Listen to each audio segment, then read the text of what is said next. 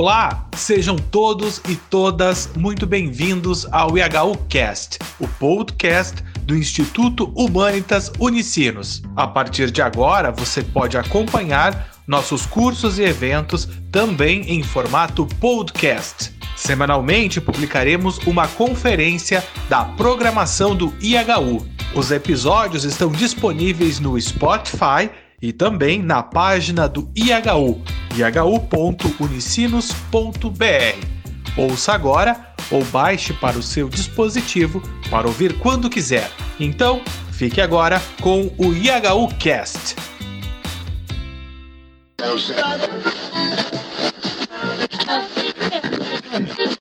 Olá, sou Wagner Azevedo, do IHU.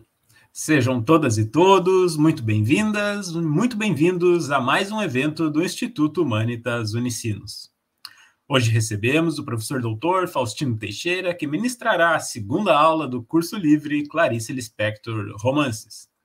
Dando continuidades aos cursos realizados no IHU sobre Clarice Lispector, que abordaram as crônicas e contos, este curso visa agora concentrar-se em alguns romances importantes de Clarice Lispector tendo como preocupação dar atenção especial à dimensão mistérica e mística na obra da escritora. Hoje, nesta segunda aula, trabalhando o livro Perto do Coração Selvagem, original de 1943.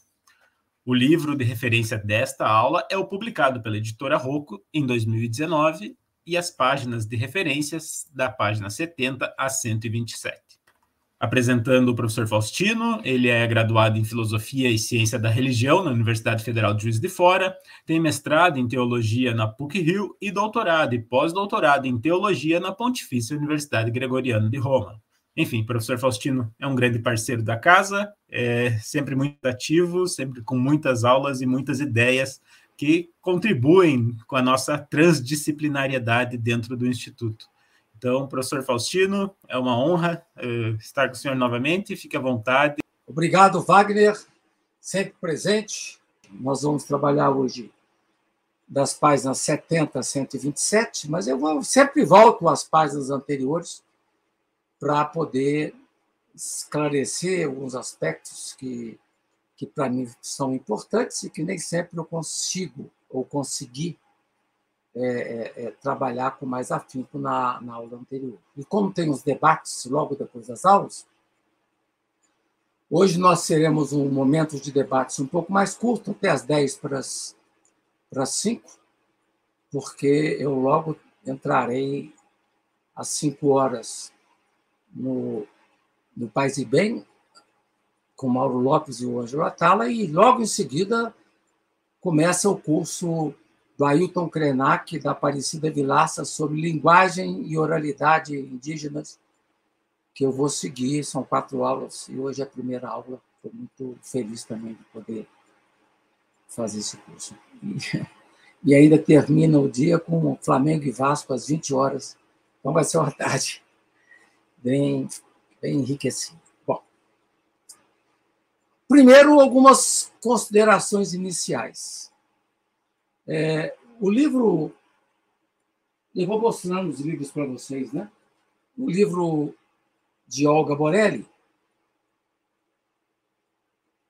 Esboço para um possível retrato, que a gente vem citando desde as primeiras aulas, há, uma, há um dito maravilhoso de Clarice Lispector, que ela fala o seguinte: é preciso ter muita coragem para ir ao fundo da vida. Porque no fundo da vida, nada acontece ao homem. Ele só contempla. É preciso ter muita coragem para ir ao fundo da vida. Porque no fundo da vida nada acontece ao homem, ele só contempla. De novo, aqui o tema do silêncio, né? Tão rico para mística e tão rico para Clarice Lispector, né, que é tão tão significativo nos seus enigmas. Né? O romance Perto do Coração Selvagem foi escrito quando Clarice era jovem, tinha 23 anos, 1943.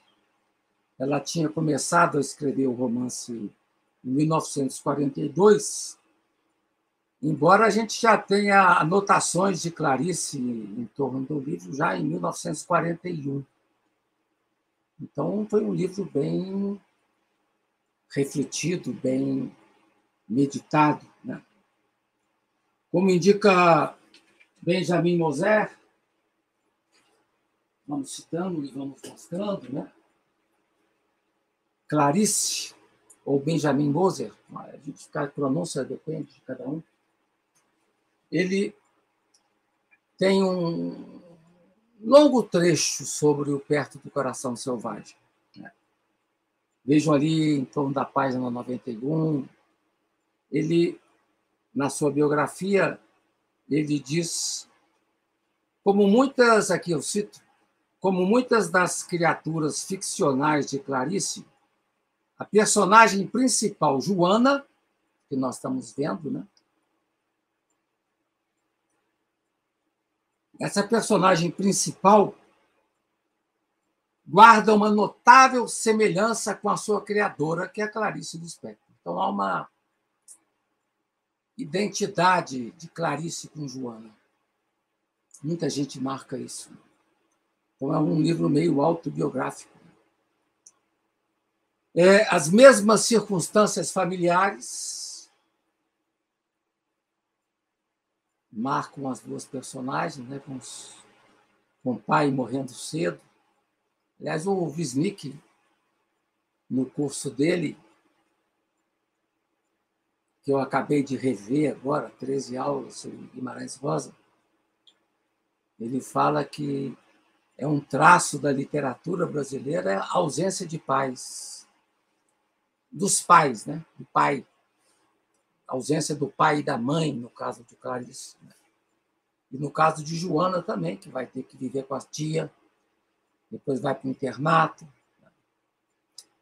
Essa experiência da ausência de pai. Então, as mesmas circunstâncias familiares que irmanam Clarice e Joana a mesma person, personalidade obstinada. Joana era obstinada, Clarice também. Feroz, selvagem. A, a mesma resistência às convicções. Então, são esses três traços que unem Clarice e Joana. Né? as mesmas circunstâncias familiares, a mesma personalidade obstinada, a mesma resistência às convicções. Aqui na, na biografia de Nádia Gottlieb, na página 192, ela diz: A menina perde a mãe quando era ainda bem pequena. Mãe que, segundo o pai, era bruta, tinha rosto fechado, longínquo. Aqui no caso, a menina Joana, né? É, e era secamente boa, bondade que emergia misturada com certa raiva e desprezo pelas pessoas que a rodeavam. Vive com o pai, que também morre. É difícil para Joana aceitar essa morte. Depois vai viver com os tios. Em seguida é mandada para um colégio, internato. Sente-se atraída por um professor, depois pelo marido, depois por um homem e finalmente parte em viagem em busca de alguma coisa. Nós estamos vendo o livro, quer dizer, muitas coisas vão chegar ainda, né?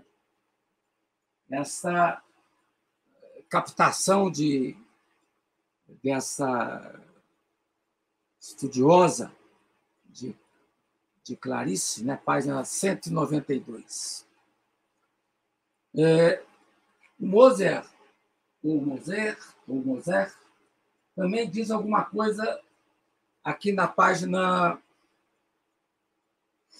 187 para quem quiser acompanhar, ele fala desde a infância ela tivera uma relação íntima com a realidade do mal. A jovem Joana. Consciente do que ocorrera. Não, aqui no caso é a Clarice, né? Consciente do que ocorrera, sua mãe estuprada, a seu avô assassinado, a seu pai arruinado, em meio ao maior desastre da longa história de seu povo, ela ucraniana que teve que fugir da guerra para o Brasil. Em meio ao maior desastre da longa história de seu povo, como ela podia proclamar que o mal nada mais era do que não viver. É fácil entender por que Clarice, bem como Joana, seria indiferente ou rebelde. Mas essa pura rejeição da moralidade, que inclui uma rejeição da noção do mal, levanta outras questões que a gente vai ter oportunidade também de ver ao longo do curso. Então, são, são situações existenciais familiares né, que irmanam Clarice e Joana. Certa vez perguntaram a Clarice em que medida ela, Clarice, era Joana. E ela se utilizou de uma expressão de Flaubert para falar o que ela pensava, e ela disse: Madame Bovary, c'est moi. sou eu. Né? Madame Bovary sou eu. Quer dizer, no fundo, Joana sou eu. Teria dito Clarice. Né? E também unem Clarice e Joana a mesma proximidade do coração selvagem. As duas habitadas por um coração selvagem, por reações selvagens. Né? A mesma existência animal. Diz Clarice Lispector uma vez: não ter nascido bicho parece ser uma de minhas secretas nostalgias. Em carta a Lúcio Cardoso, que nós vamos poder examinar com calma no semestre que vem,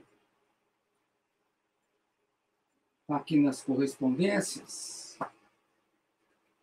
Correspondências Clarice Lispector. Esse vai ser um dos livros do semestre que vem, como também as correspondências com outros autores. Né? Essa... Em carta a Lúcio Cardoso, Clarice disse certa vez. Isso foi em. É, não botei a data. Como eu tenho medo de ser uma escritora. Uma escritora bem instalada. Como eu tenho medo de usar minhas próprias palavras. Está lá no livro Correspondências, página 43. E vivia sempre à espreita da inspiração. Aliás, ela vivia atormentada às vezes pela falta de inspiração. Eu já falei aqui nos meus cursos algumas vezes, né? Que num dos DVDs sobre a vida do Bergman, ele falava que um dos demônios que ele mais temia, um dos demônios que ele mais temia era a falta de inspiração, era o nada. E ele se regozijava de não ter vivido essa, essa experiência demoníaca. E Clarice viveu momentos sem inspiração, onde ela flutuava sobre o nada. Então, ela vivia à espreita da inspiração, à espera da inspiração, com muita avidez, como confidenciou a uma de suas irmãs em janeiro de 1942. Ela confidenciou a uma das suas irmãs que ela vivia à espreita da inspiração e sofria quando falhava a inspiração. Ainda recorrendo à biografia de Moser, Joana é simplesmente o mais notável exemplo precoce da entrega a uma natureza animal, que em Clarice Lispector aponta para o ideal filosófico. Este último ideal é a completa, radical recusa a qualquer moralidade antropocêntrica. Então, de certa maneira, como vai dizer alguns dos pensadores que trabalham a, a zooliteratura, né? a Clarice Lispector ela rompe com a moralidade antropocêntrica. E ela falava que ela tinha vontade de ser bicho. E ela vai sentir, muitas vezes, o chamado da natureza que a convoca a viver essa união com a ancestralidade. Ela não quer ser como o marido Otávio. Falamos sobre o, o marido Otávio na aula passada e vou falar hoje de novo, porque eu acho muito importante. Joana não quer ser como o marido Otávio, nem como a outra Lídia, que é a outra, com quem Otávio teve casos. Diz aqui a, a Nádia, na página 194.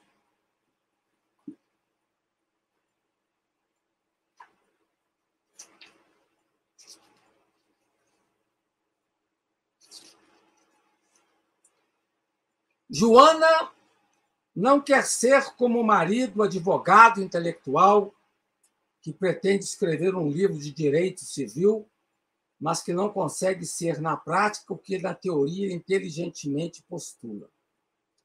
Ela também não quer ser como Lídia, a outra, com a qual Otávio acaba vivendo, tendo um filho que encarna a passividade da mulher na sua pequena família. A Lídia é que encarna a passividade. A, a Joana não quer essa passividade para ela. E ela, no fundo, vai sentir essa diferença com o seu marido, Otávio. A gente sente a marca nessa Clarice jovem, de 23 anos de idade, a marca do livro Lobo da Steppe, de Hermann Hesse. Já falamos aqui ela lembra isso em crônicas, contos, né? a influência que ela teve no início de Hermann Hesse, sobretudo o livro O Lobo da Steppe, que eu aconselho muito a vocês, quem não conhece o Hermann Hesse, fazer a leitura de alguns de seus romances. Né? Eu cito alguns: Siddhartha, Lobo da Steppe, Demian, O Jogo das Contas de Vidro Narciso e Goldmund, né? vários livros. Eu li todos né? na minha juventude, mas fui sempre marcado mais por três livros: Siddhartha, Demian e O Lobo da Estete. Então, a Clarice vai falar diversas vezes sobre a influência que ela sentia desse personagem Harry, um animal que vagava por um mundo que para ele era estranho, incompreensível, um animal que não conseguia mais achar sua casa, sua paixão, o seu alimento. Essa, esse sentimento de vagar que o personagem do Lobo da Steppe vivia, viveu, viverá também Joana. E viverá também Clarice. Ainda um outro comentário de outro livro, esse preciosíssimo livro Claire Varran, Línguas de Fogo, Ensaios sobre Clarice Lispector. Eu gosto particularmente desse livro. Ele, ela fala o seguinte: página 114. Joana, ponto central do texto, sujeito todo-poderoso. Tudo que não sou não pode me interessar, diz ela. Dela, Joana, irradiam fora do tempo cronológico os 19 capítulos de sua vida. Como uma extensão dela mesma, ponto desenvolvido sobre o círculo. 19 raios sustentam a roda da existência de Joana. O movimento desta roda da fortuna é representado pela alternância. Na primeira parte de um capítulo sobre o passado de Joana e de um outro sobre sua vida adulta. Ora, na segunda parte, pela circularidade dos dez capítulos que se fecham sobre si mesmo e depois inauguram outro ciclo de vida.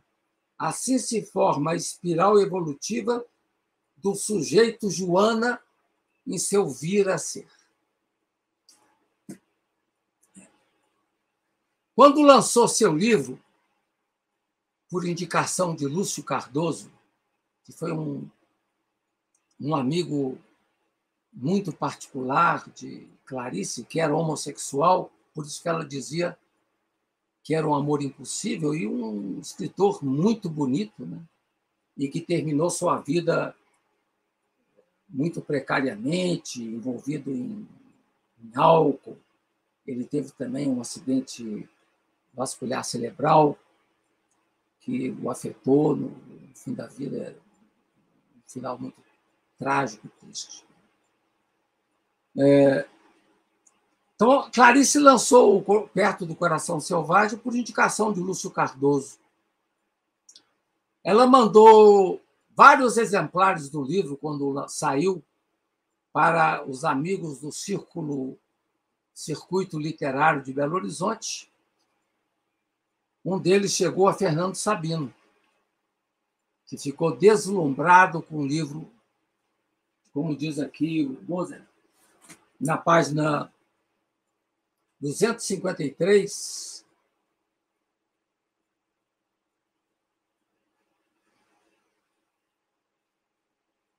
escreveu Fernando Sabino.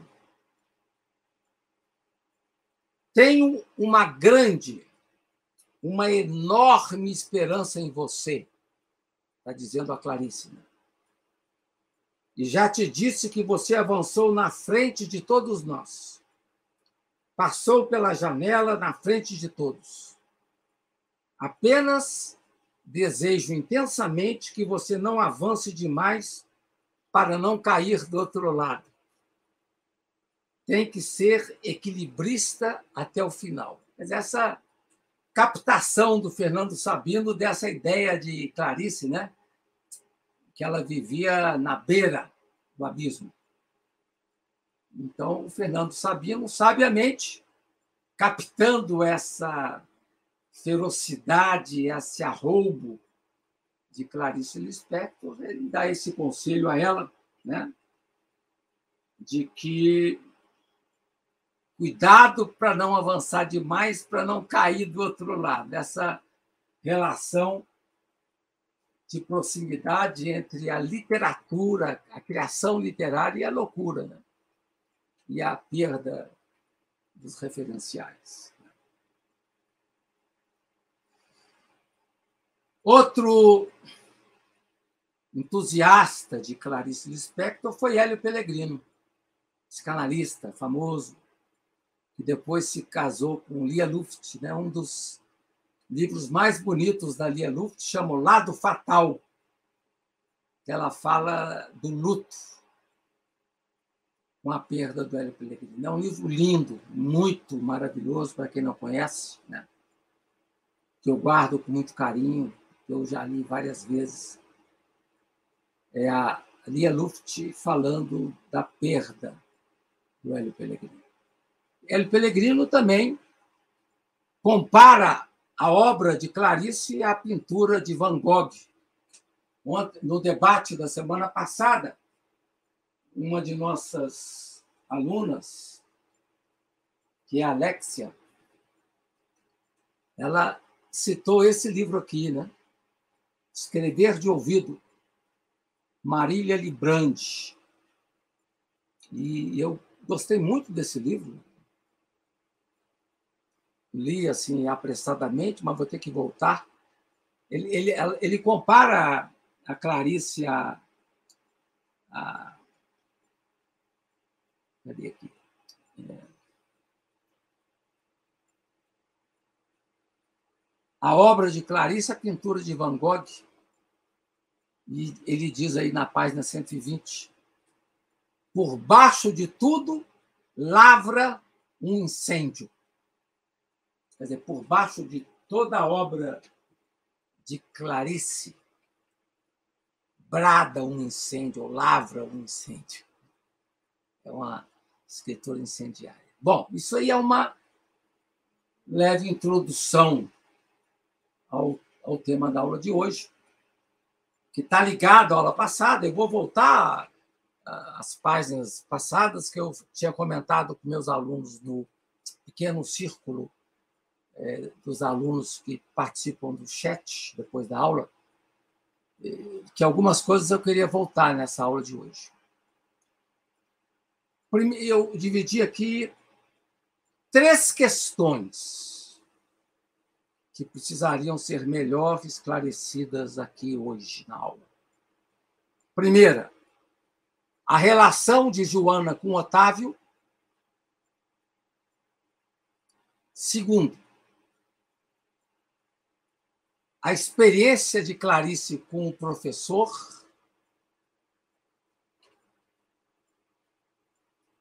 Que é também muito interessante, eu não detalhei tanto na aula passada, e hoje eu quero ler para vocês algumas passagens.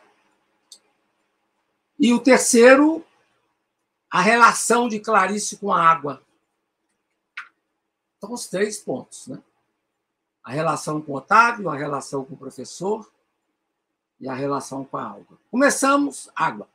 Começamos, então, a relação entre Joana e Otávio. Vamos fazer algumas leituras. Aqui eu chamo vocês para a página 29 e 30. Páginas 29 e página 30.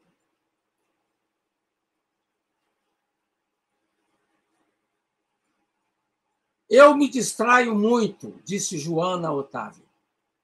Assim como o espaço rodeado por quatro paredes tem um valor específico, provocado não tanto pelo fato de ser espaço, mas pelo de estar rodeado por paredes. Otávio transformava em alguma coisa que não era ela, mas ele mesmo e que Joana recebia por piedade de ambos porque aceitava sucumbida o próprio medo de sofrer. E também como ligar-se a um homem se não permitindo que ele a aprisione? Essa é a primeira frase aqui que eu provoco vocês, né? Nossa turma é uma turma repleta de mulheres que refletem de forma muito viva a feminilidade. E aqui nós temos uma Clarice Lispector muito ciente da sua autonomia e da sua vontade de liberdade também no casamento. Então, o casamento dela com Otávio, a relação dela com Otávio, ela vai fazer, a Clarice como narradora, vai fazer uma relação bem crítica. A narrativa é bem crítica, como essa aqui, né? Como ligar-se a um homem se não permitindo que ele a aprisione? Como impedir que ele desenvolva sobre seu corpo e sua alma suas quatro paredes? Então, há o sentimento de estar emparedada no casamento. Eu cheguei a mencionar essa, essa citação na aula passada, mas não dei a devida ênfase, que hoje eu quero dar. Então, essa reflexão lá na página 29, no tópico o passeio de Joana.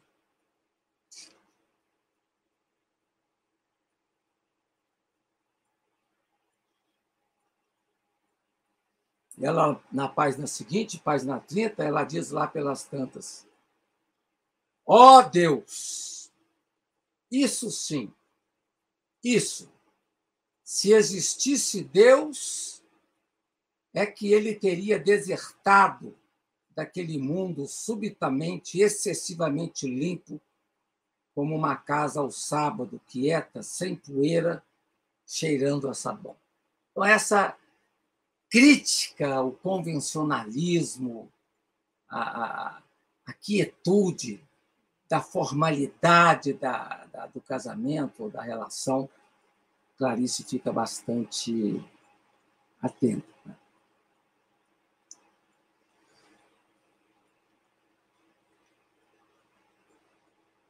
Depois, na página 31,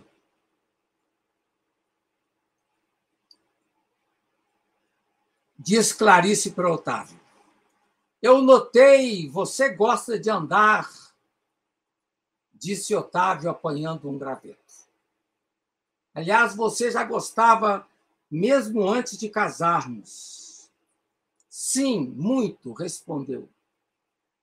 Poderia dar-lhe um pensamento qualquer e então criaria uma nova relação entre ambos. Isso é o que mais lhe agradava junto das pessoas. Ela não era obrigada a seguir o passado e, com uma palavra, podia inventar um caminho de vida. Se bem que Otávio não fosse particularmente estimulante. Com ele, a possibilidade mais próxima era de ligar-se ao que já acontecera. Então, essa ligação de Otávio à tradição, né? ao modo tradicional, que irrita Clarice. Aí ela continua. Às vezes, no entanto, talvez pela qualidade do que dizia, nenhuma ponte se criava entre eles, Joana e Otávio. E, pelo contrário, nascia um intervalo. Quero falar sobre esse intervalo. A narradora Clarice vai dizer que um dos problemas das relações é quando começam a crescer os intervalos na fala. Aqui ela diz um pouco à frente, no final da página 31, como se ela tivesse jogado uma brasa ao marido. A frase pulava de um lado para outro, escapulia-lhe das mãos até que ele se livrasse dela com outra frase fria como cinza, cinza para cobrir o intervalo. Está chovendo, estou com fome, o dia está belo. Talvez porque ela não soubesse brincar, mas ela o amava aquele seu jeito de apanhar gravetos. Dentro de si, Joana era como se não houvesse a morte, como se o amor pudesse fundi-la, como se a eternidade fosse a renovação. Então, a questão do intervalo. Sei se vocês captaram né, essa. Se não captaram, levantem questões. Né? Quer dizer, o problema de uma relação quando começam a aparecer intervalos, falhas né, da comunicação, vem aquele silêncio difícil. Né?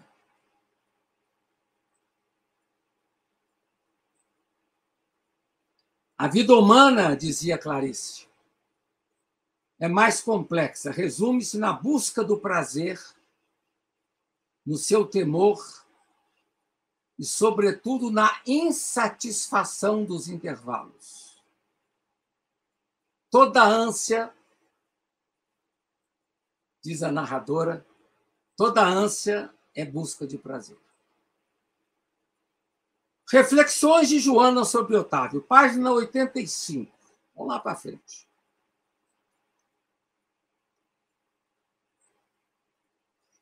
Otávio.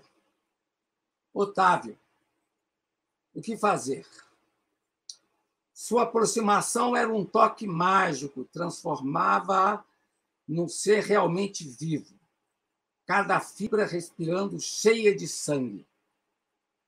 Ou senão, não a agitava. Adormecia como se viesse simplesmente quietamente aperfeiçoá-la. Sabia que era inútil resolver sobre o próprio destino. Amava Otávio, desde o momento em que ele a quisera, desde pequenos, sob o olhar alegre da prima. E sempre o amaria.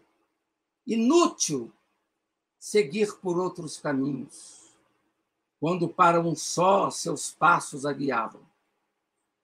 Às vezes, revoltava-se longínquamente. A vida é longa temia os dias, um atrás do outro, sem surpresas. Ou seja, a Joana temia os longos dias sem surpresas, né? o cotidiano. Né? Todo dia ela faz tudo sempre igual. Quer dizer, Joana temia isso, porque ela era audaz. Faz lembrar aquela música, né? Manuel Aldaz, Manuel Aldaz, vamos lá viajar. Quer dizer, Joana queria essa audácia. E ela sentia, então, ou temia esses dias um atrás do outro, sem surpresa, dias de puro devotamento a um homem, estar presa no matrimônio dias sem surpresas, ligados unicamente ao devotamento ao homem. Página 85. E na página 86, era uma falsa revolta, uma tentativa de libertação que vinha, sobretudo, com muito medo de vitória procurava, durante alguns dias, tomar uma atitude de, de independência, o que só realizava com um pouco de sucesso pela manhã, quando acordava, ainda sem ter visto o homem. Bastava sua presença, apenas pressentida, para toda ela anular-se e ficar à espera. é muito forte essa reflexão de Clarice sobre o relacionamento. É muito forte, né? vou repetir só esse pedacinho final aqui, né?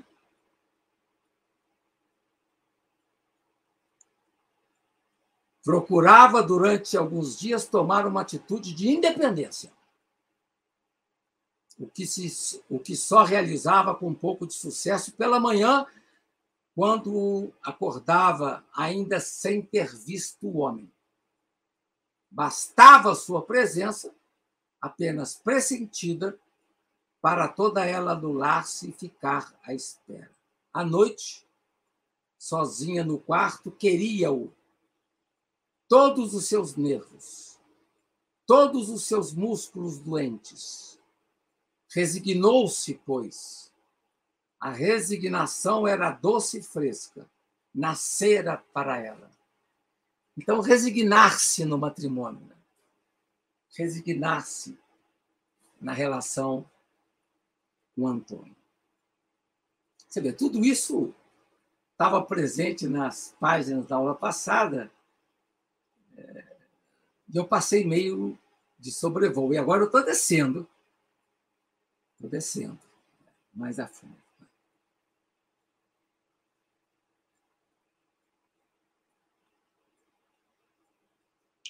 Agora, uma reflexão sobre a passagem de Lídia para Joana. No caso, Otávio, como é que foi essa passagem de Lídia para Joana? Né? Página 92 e 93. Sobretudo no momento em que a tocara, compreendera o que se seguisse entre eles seria irremediável. Porque quando a abraçara, sentira a viver subitamente em seus braços como água correndo. e, vendo-a tão viva, entendera esmagado e secretamente contente que, se ela o quisesse, ele nada poderia fazer. Daí em diante, não havia escolha. Caíra vertiginosamente de Lídia para Joana.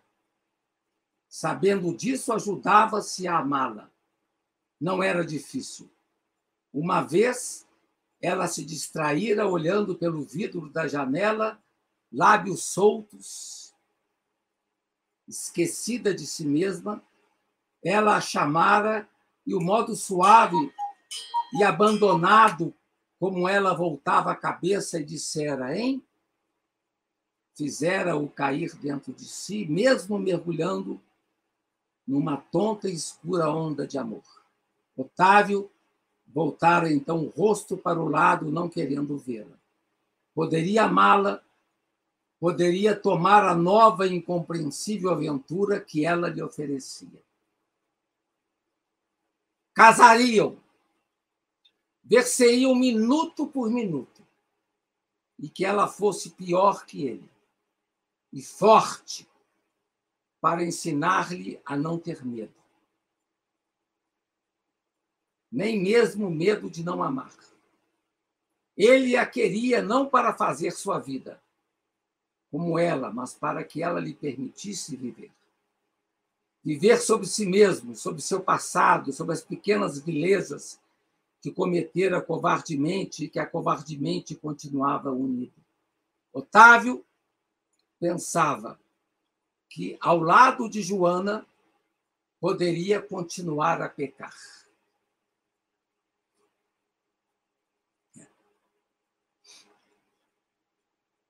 Noventa e dois, noventa e três. E Joana casou-se. Página 95. O amor veio afirmar todas as coisas velhas de cuja existência apenas sabia sem nunca ter aceito ou sentido. O mundo rodava sob seus pés, havia dois sexos entre os humanos. Um traço ligava a fome à saciedade, o amor dos animais. As águas das chuvas encaminhavam-se para o mar. Crianças eram seres a crescer, na terra o broto se tornara planta, se tornaria planta. Erguia-se para uma nova manhã, docemente viva. E sua felicidade era pura como o reflexo do sol na água. Cada acontecimento vibrava em seu corpo como pequenas agulhas de cristal que se espedaçassem. No caso, é o, o casamento, né, os momentos felizes proporcionados por aquele casamento e depois as mudanças que todo casamento envolve. Né? Meses depois de casada, página 97. Nunca terei, pois, uma diretriz Pensava meses depois de casada. Resvalo de uma verdade à outra. Sempre esquecida da primeira, sempre insatisfeita. Sua vida era formada de pequenas vidas completas, de círculos inteiros, fechados, que se isolavam uns dos outros. Né? É complicado esse tipo de análise né? na vida da relação. Poucos meses depois, ela já se sentia envolvida por círculos inteiros fechados, que se isolavam uns dos outros. Era sempre inútil ter sido feliz ou infeliz, e mesmo ter amado.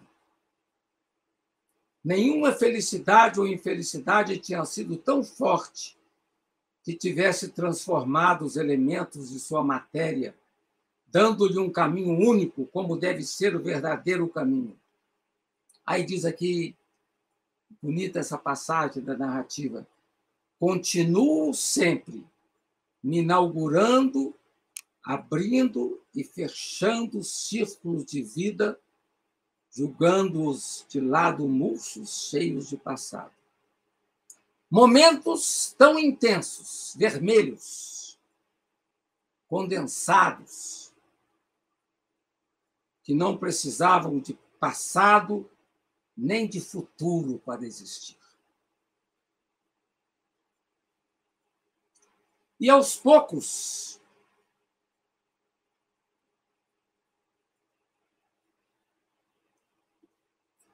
aos poucos a rotina vai esgarçando a relação.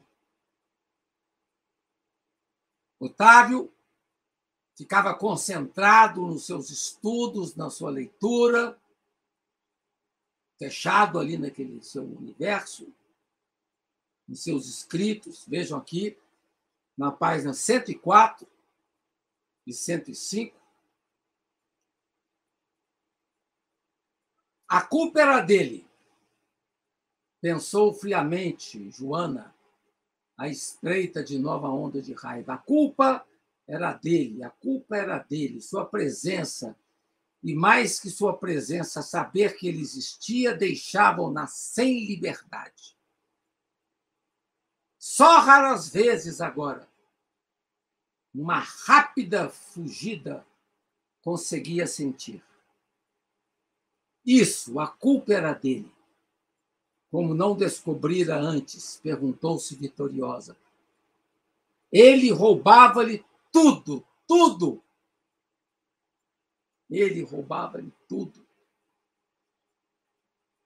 E como a frase ainda fosse fraca, pensou com intensidade, os olhos fechados.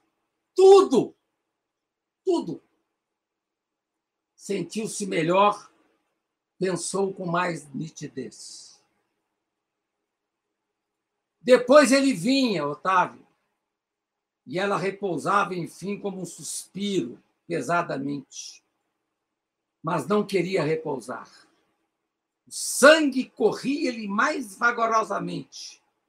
O ritmo domesticado como um bicho que adestrou suas passadas para caber dentro da jaula. Fortíssima essa frase da Joana. O ritmo domesticado como um bicho que adestrou suas passadas para caber dentro da jaula da relação. De agora em diante, ela estava dentro dela. Cada vez mais os filamentos engrossariam até formarem raízes. Ela vai então lá, diz Clarice Lispector na, na página 112, a Joana se transformara numa mulher que ouve e que espera o homem. Vejam lá na página 124. Quando revia Otávio, olhava-o agora sem grande emoção, achando-o inferior ao que ele lhe dera. Desejava falar-lhe de sua alegria mas vagamente temia feri-lo como se lhe contasse uma traição com outro homem, ou como se quisesse escancarar-lhe sua felicidade. A ele, que se dividia entre duas casas e duas mulheres, mostrá-la superior à sua. Sim, pensava longínquamente, fitando-o. Há coisas indestrutíveis que acompanham o corpo até a morte como se tivessem nascido com ele. E uma delas é o que se criou entre um homem e uma mulher, que viveram juntos certos momentos.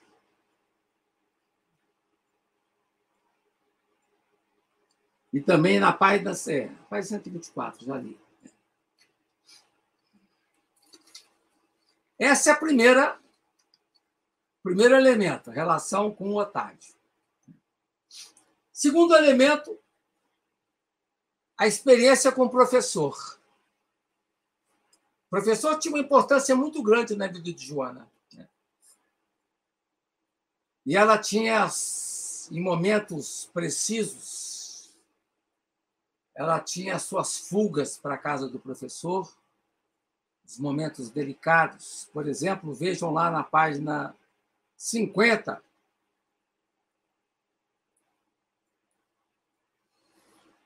Fugiu mais uma vez para o professor, que não sabia ainda que ela era uma víbora.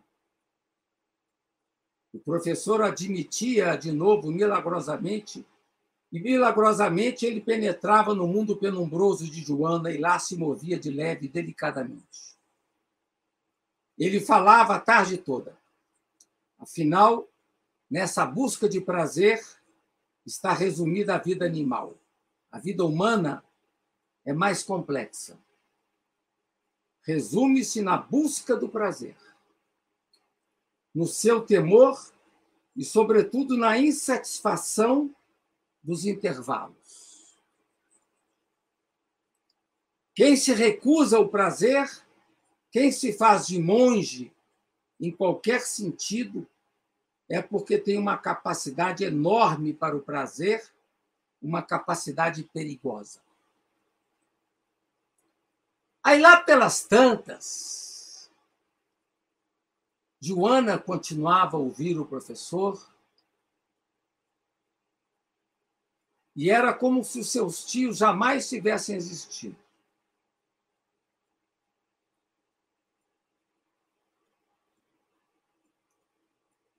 Não, não. Realmente não sei que conselhos eu lhe daria, dizia o professor. Aí o professor disse para ela: o que é bom e o que é mal? Uma pergunta que, aliás, caberia muito bem no livro Grande Sertão Veredas, né, que é o tema de amanhã. O professor dizia para ela o que é bom e o que é mal.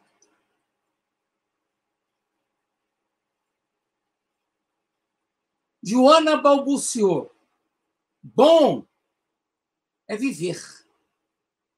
Aliás, é uma é uma frase radicalmente zen, né? Aliás, tem um livro sobre Clarice, esse aqui. Zen e a poética autorreflexiva de Clarice Lispector, uma literatura de vida e como vida. O Nesp, de Igor Rossoni. E quando a Joana fala, bom é viver é uma frase bem zen. Aí ela continua: mal é. Três pontinhos. Ela não responde. Ou seja, mal, ela diz em seguida: mal é não viver. Mal é não viver, só isso. Morrer já é outra coisa.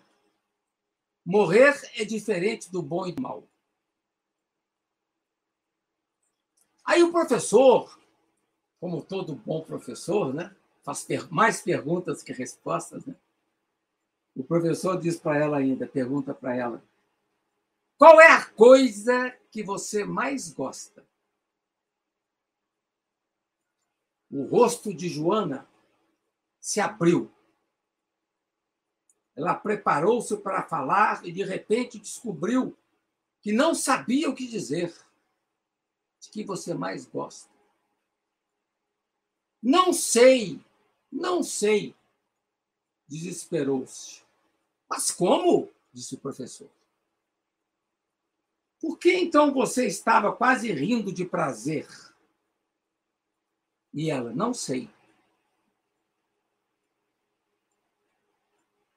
Aí o professor olhou-a aflito, olhou-o ela, Joana, olhou o professor aflita e disse: Olha, a coisa que eu mais gosto no mundo, eu sinto aqui dentro, assim se abrindo. É muito bonita essa frase.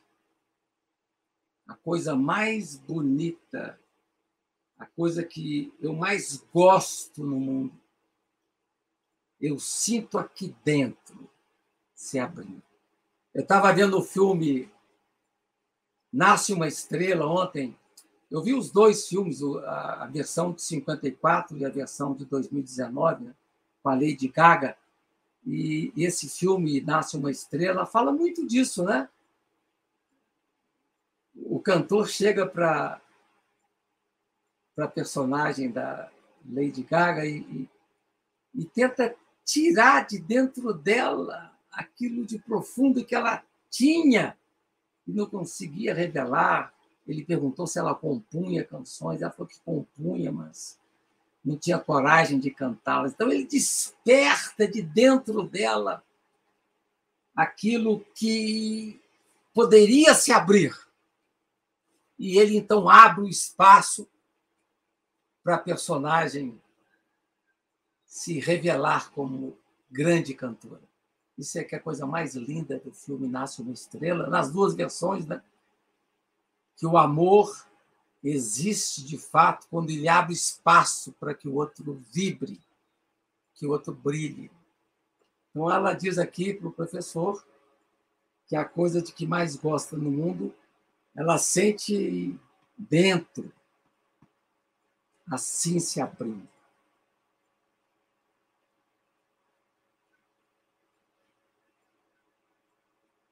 Depois ela ainda diz: quase, quase posso dizer o que é, mas não posso. Aí o professor, com as sobrancelhas franzidas, diz a ela: e como uma coisa que vai ser? É como? É como uma coisa que vai ser? Aí ela diz: não sei, quase dói. É tudo, tudo só que, no fundo, é a relação de Joana com a coisa. O it. Esse tudo aí que ela fala, né? relacionando com o que ela mais gosta do mundo. Não sei, quase dói, é tudo, é tudo.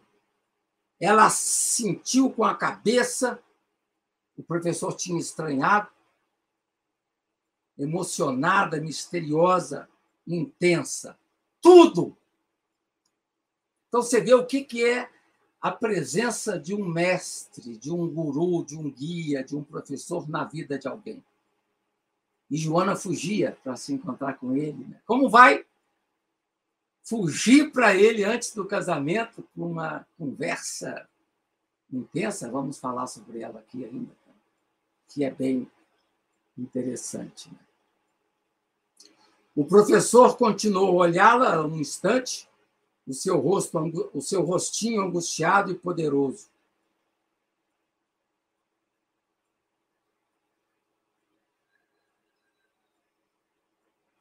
Ele parecia satisfeito, mas ela não entendia por que, uma vez que nada chegara a dizer a respeito daquilo.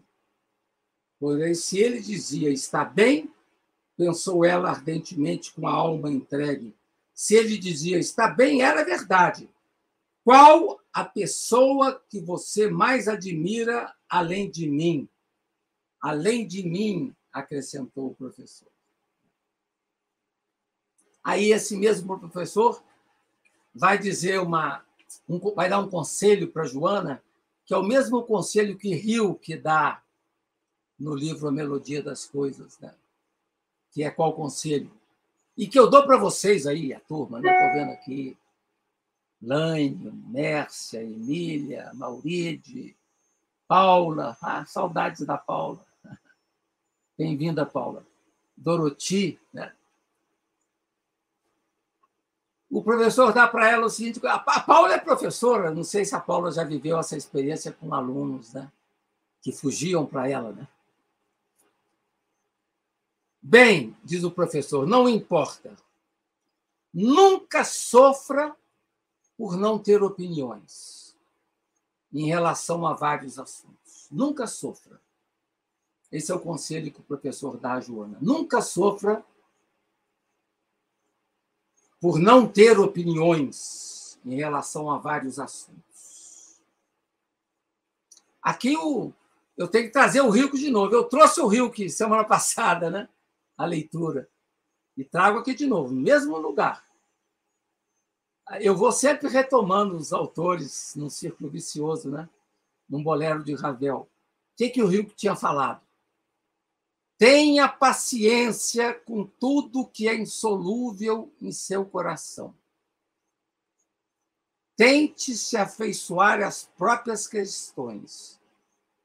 Quer dizer, tente fazer com que as questões sejam habitadas por você. Tenha paciência com tudo que é insolúvel. Tente se afeiçoar às próprias questões. Não busque agora as respostas. Por isso que eu sempre brinco quando eu leio esse trecho, é que muitos alunos nas bancas de doutorado deviam responder assim: calma, professor. Eu vou ter que primeiro me acomodar a essa questão para responder ela mais tarde, quem sabe, um dia. Você não tem que responder as coisas imediatamente. Foi o conselho que o professor deu a ela. Né? E ele, ele ainda fala: você terá que dar muita coisa para ter outras.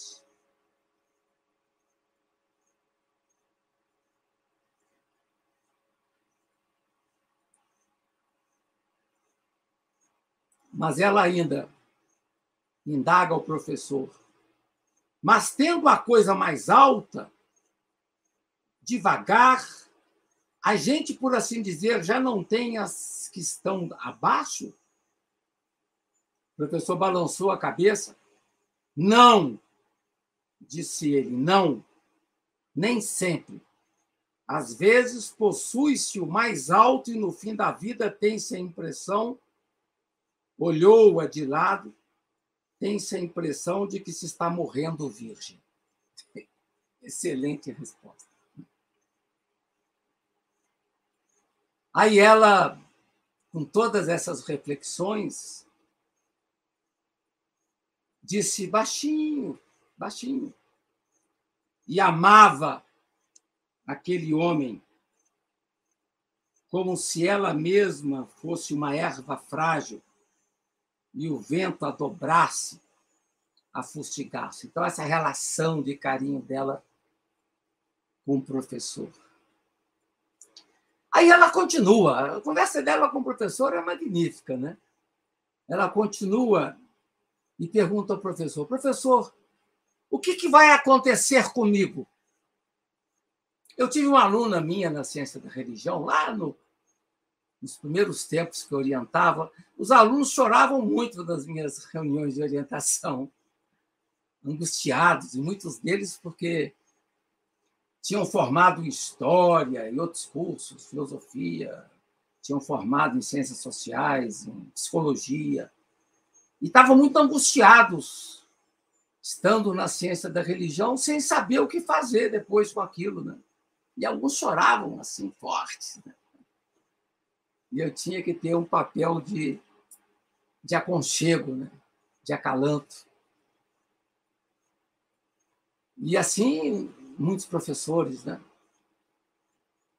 Então, o que vai acontecer comigo? E eu lembro que uma aluna, chorando, falou para mim na sala uma vez: O que, que vai ser de mim? O que, que vai acontecer comigo depois? Será que eu vou conseguir me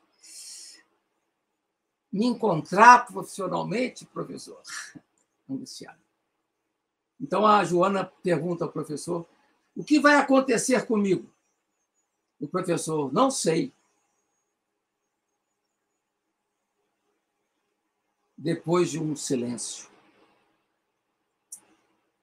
diz ele: talvez você seja feliz alguma vez. Ele está com o pé bem no chão, professor. Talvez você seja feliz alguma vez. Não compreendo de uma felicidade que poucas pessoas invejarão. Nem sei se poderia chamar de felicidade. Talvez você não encontre mais ninguém que sinta com você como. De repente, no meio do auge da conversa, entra a mulher do professor e atrapalha a conversa. A esposa do professor entra no aposento, alta, bonita, com aquele cabelo cobreado, curto e liso. Joana se sente até acanhada diante daquela esbelta professora, daquela esbelta esposa. Né? E a Joana pensa: o que será que iria o professor dizer antes que ela entrasse?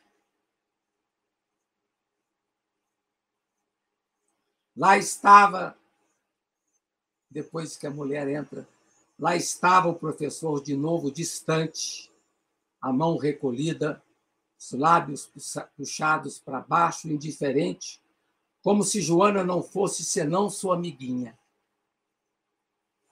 A mulher do professor sorriu para Joana e retirou-se lentamente. Ainda insegura, Joana Pensou que de novo a passagem daquela criatura deixara claro que o professor era um homem e que Joana nem sequer já era moça, diante daquela mulher professor.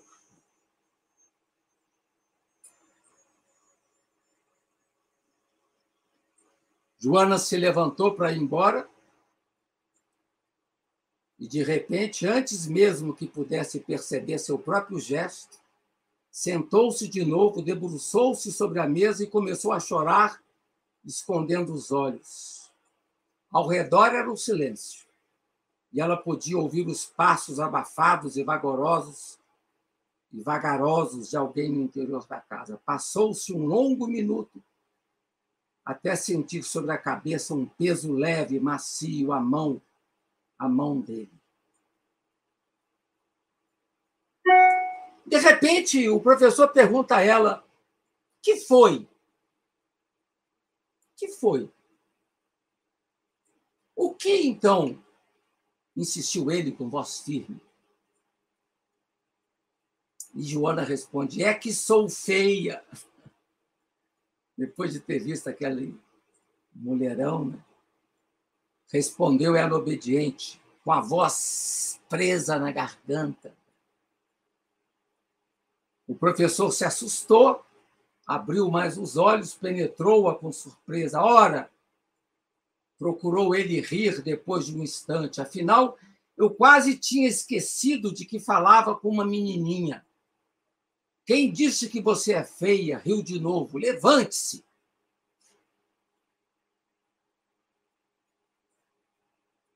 Ela fitou de dentro das últimas lágrimas. Como explicar-lhe? O professor franziu a testa diante do olhar. O quê? O quê? Perguntou a si mesmo, com desagrado. Ela, Joana, conteve a respiração e respondeu: Eu posso esperar. E o professor: Esperar o quê? Até que eu fique bonita. Bonita como ela, a mulher,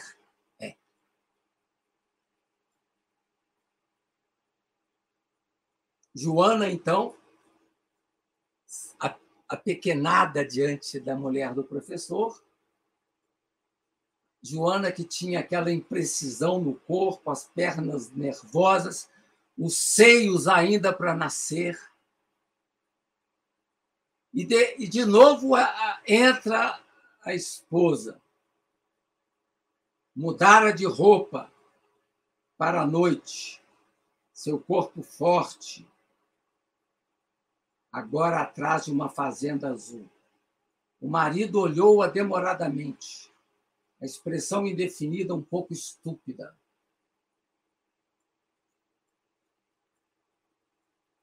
Ela suportou-lhe o olhar sério, enigmática. Joana diminuiu, ficou pequena diante daquela pele brilhante. E disse, Joana, já vou! A mulher, ou era engano, a mulher olhou-a bem nos olhos, entendendo, entendendo, e em seguida levantou a cabeça, os olhos claros e calmos na Vitória, talvez com um pouco de simpatia. Aí, Joana foge para a praia. Nós vamos falar da praia daqui a pouco.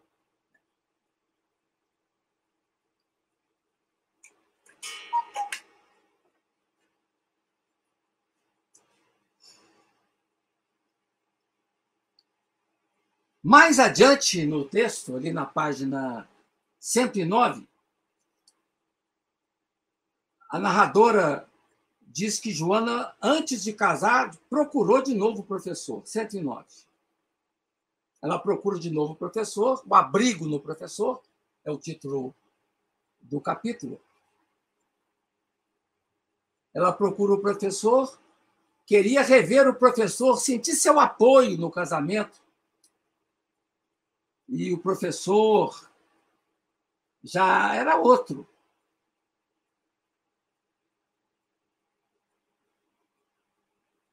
Professor já estava separado nessa ocasião, já estava mais gordo,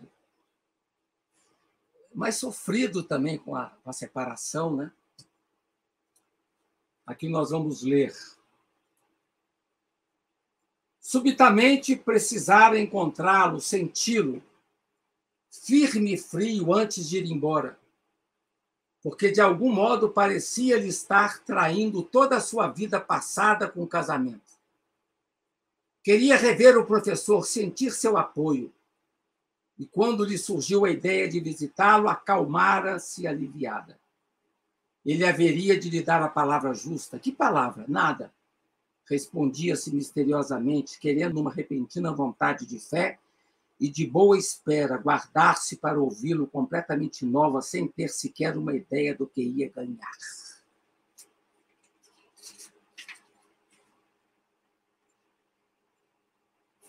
Sabia que o professor adoecera, que fora abandonado pela mulher, mas apesar de envelhecido, encontrara o mais gordo, o olhar brilhante. Também temera a princípio que a última cena em comum, quando fugira assustada para a puberdade, dificultasse a visita, deixasse-os deixasse em mal-estar, naquela mesma sala estranha e sonsa onde agora a poeira vencera o brilho. A poeira vencer o brilho significa o tempo, né?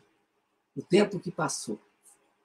O professor recebera com ar sereno distraído, com as olheiras, olheiras escuras, parecia uma fotografia antiga.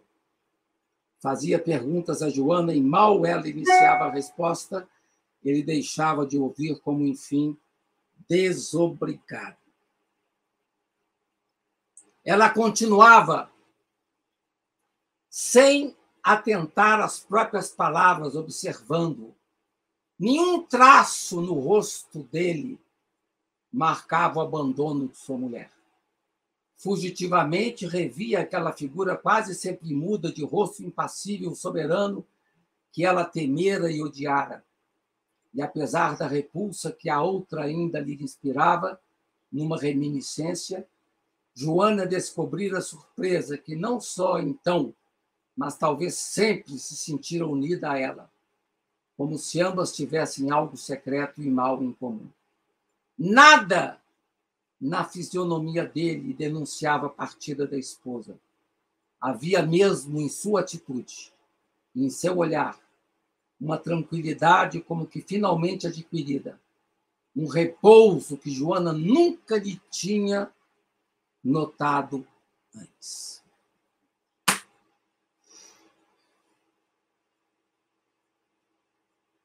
E o terceiro elemento, já anunciando quase o fim do nosso tempo, a fuga para a água.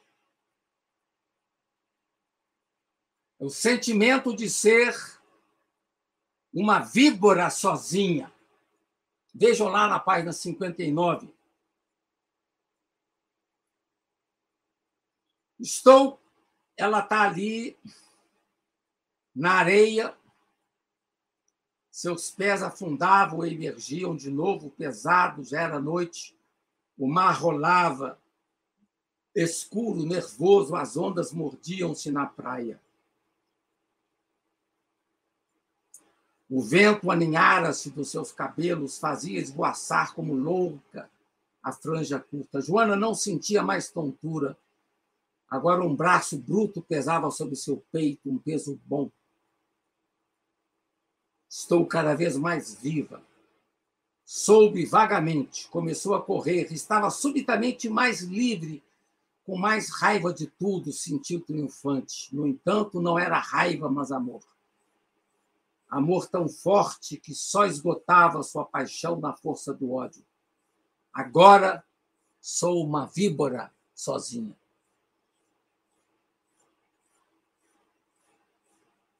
Lembrou-se de que se separara realmente do professor, que depois daquela conversa jamais poderia voltar. Sentiu longe, num ambiente que já agora ela recordava com espanto e sem familiaridade, sozinha. Na água. A água dava esse sentimento de liberdade. Caminhava ela na praia para frente, sempre para frente, como se anda na praia o vento alisando o rosto, levando para trás os cabelos, página 60. Aqui eu me lembrei logo de um místico chamado Pseudo Dionísio o Areopagita, que no seu livro Teologia Mística fala que aquele que perfaz o caminho da mística, ele tem sempre que olhar para o alto. Deixa-se, deixa-te conduzir para o alto. Esse é o desafio que os místicos ouvem o tempo todo. Deixa-te conduzir para o alto. E aqui, Joana, né? Deixa-te conduzir para frente. Sempre para frente. Como se anda na praia. E depois a experiência na banheira, na casa da tia, Vejam página 63. De novo na água, né? É na banheira. Imerge na banheira como no mar. O mundo morno se fecha sobre ela silenciosamente, quietamente. Pequenas bolhas deslizavam suaves até se apagarem de encontro ao esmalte. Atenta para o que está sentindo a invasão suave da maré. O que houve? Os olhos abertos e mudos das coisas continuam brilhando entre os vapores. Sobre o mesmo corpo que adivinhou alegria, existe água, água. Sobre o mesmo corpo que adivinhou alegria, água, existe água, água. De novo, essa relação de Clarice com água, de Joana com água.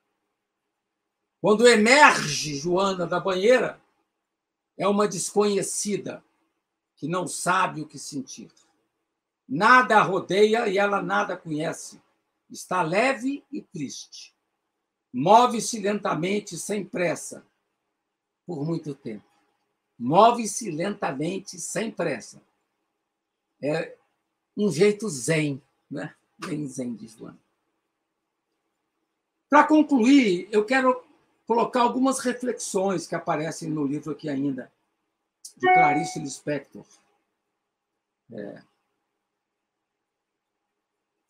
a partir de Joana. Eu vou ler uma ou três aqui.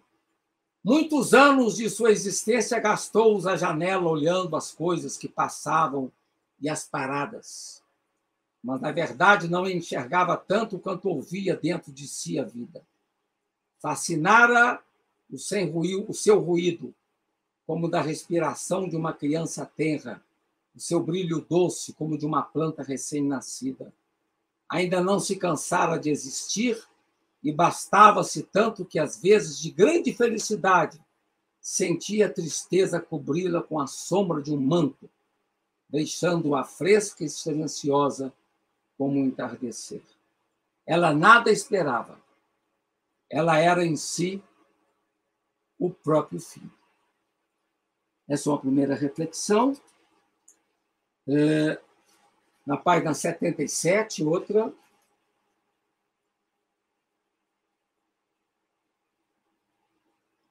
E logo em seguida que tudo fora branco até agora, como um espaço vazio, e que ouvia longínqua e surdamente o fragor da vida se aproximando, densa, caudalosa e violenta, as ondas altas rasgando o céu, aproximando-se, aproximando-se, para submergi-la, para submergi-la, afogá-la, asfixiando-se. Era tão vulnerável. Odiava-se por isso? Não. Odiar-se-ia mais se já fosse um tronco imutável até a morte. Ela não tinha razão para se odiar. Se odiaria se fosse um tronco um tronco imutável até a morte. Ou seja, a Joana não tem nada de imutável. Ela é, é vigor, é animal, é bicho, como Clarice. Não, odiar-se odiar-se-ia mais se já fosse um tronco imutável até a morte, apenas capaz de dar frutos, mas não de crescer dentro de si mesma. Mas ela quer crescer dentro de si mesma. Ela, mais avante, ela dizia que começou a pensar que, na verdade, rezara, mas não queria orar. Repetiu-se mais uma vez fracamente. Não queria porque sabia que esse seria o remédio. Ou como diz o José Miguel Wisnik, o veneno remédio. Né? Mas um remédio como a morfina, que adormece qualquer espécie de dor. Como a morfina de que precisava, de que, de que se precisa cada vez mais de maiores doses para senti-la. Não, ainda não estava tão esgotada que desejasse covardemente rezar, em vez de descobrir a dor, de sofrê-la, de possuí-la integralmente para conhecer todos os seus mistérios. Ela precisava sentir a dor. Em vez de buscar uma saída de fuga da oração, ela queria possuir integralmente a dor, conhecê-la em seus mistérios. Isso seria degradação e o vício havia o risco dela se estabelecer no sofrimento e ela não queria. Então, é isso. Muito obrigado, professor Faustino Teixeira. Muito obrigado novamente a todos e a todas. Ficamos por aqui e até a próxima. Grande abraço, paz e bem. Paz e bem.